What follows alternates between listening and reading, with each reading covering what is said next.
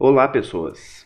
Estamos aqui em mais um áudio sobre o Mensageiro Luterano. Para você que não conhece, o Mensageiro Luterano é a revista mensal da Igreja Evangélica Luterana do Brasil, trazendo muitos artigos teológicos e sempre artigos que tratam de assuntos cotidianos, mas com a visão teológica, principalmente sempre enfatizando aquilo que nós somos como cristãos.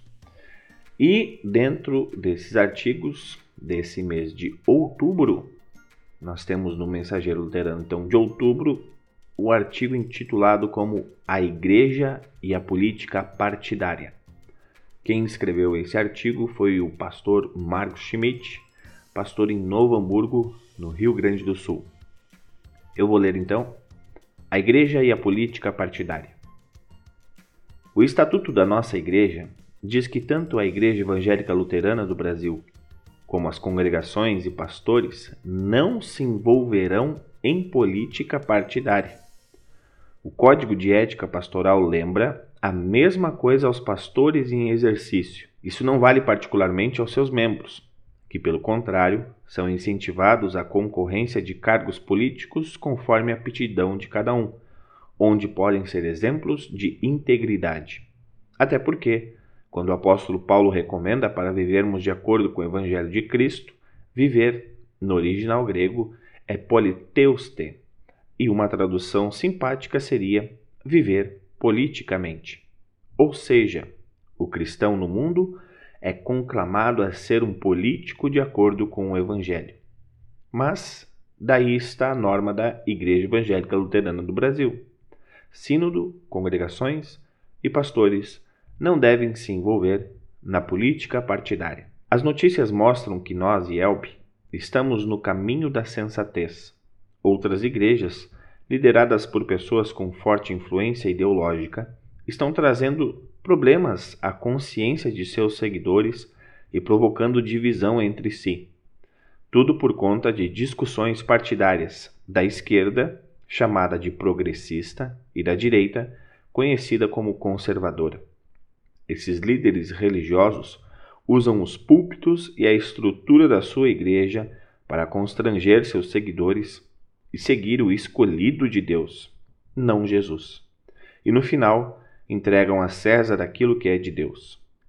É bom voltar à Bíblia que diz: façam tudo para conservar, por meio da paz que une vocês, a união que o Espírito dá há um só corpo, e um só Espírito e uma só esperança, para a qual Deus chamou vocês.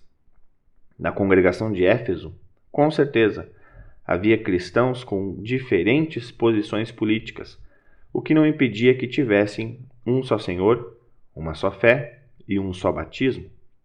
Havia, sim, uma conflituosa divisão cultural nesta igreja primitiva, mas Paulo insiste: é por meio de Cristo que todos nós, judeus e não judeus, podemos ir, pelo poder de um só Espírito, até a presença do Pai. E quando a tradição romana estimulava as armas e a guerra, o apóstolo lembra qual a armadura e os inimigos do cristão. Pois nós não estamos lutando contra seres humanos, mas contra as forças espirituais do mal que vivem nas alturas, isto é, os governos, as autoridades e os poderes que dominam completamente este mundo de escuridão. No assunto ministério pastoral, Paulo insiste com o pastor para ele ser ponderado, correto e dedicado a Deus, longe das paixões humanas. Na época desta carta, havia confusão no papel da igreja e do ofício pastoral, tanto que hoje as orientações apostólicas permanecem como facho de luz num ambiente onde muitas igrejas brasileiras tateiam na escuridão doutrinária, afastadas do ensino bíblico, denominações religiosas que se tornaram reduto valioso do campo político e do poder de voto. No entanto, permanece a regra bíblica. Mas você, Tito, ensine o que está de acordo com a doutrina verdadeira.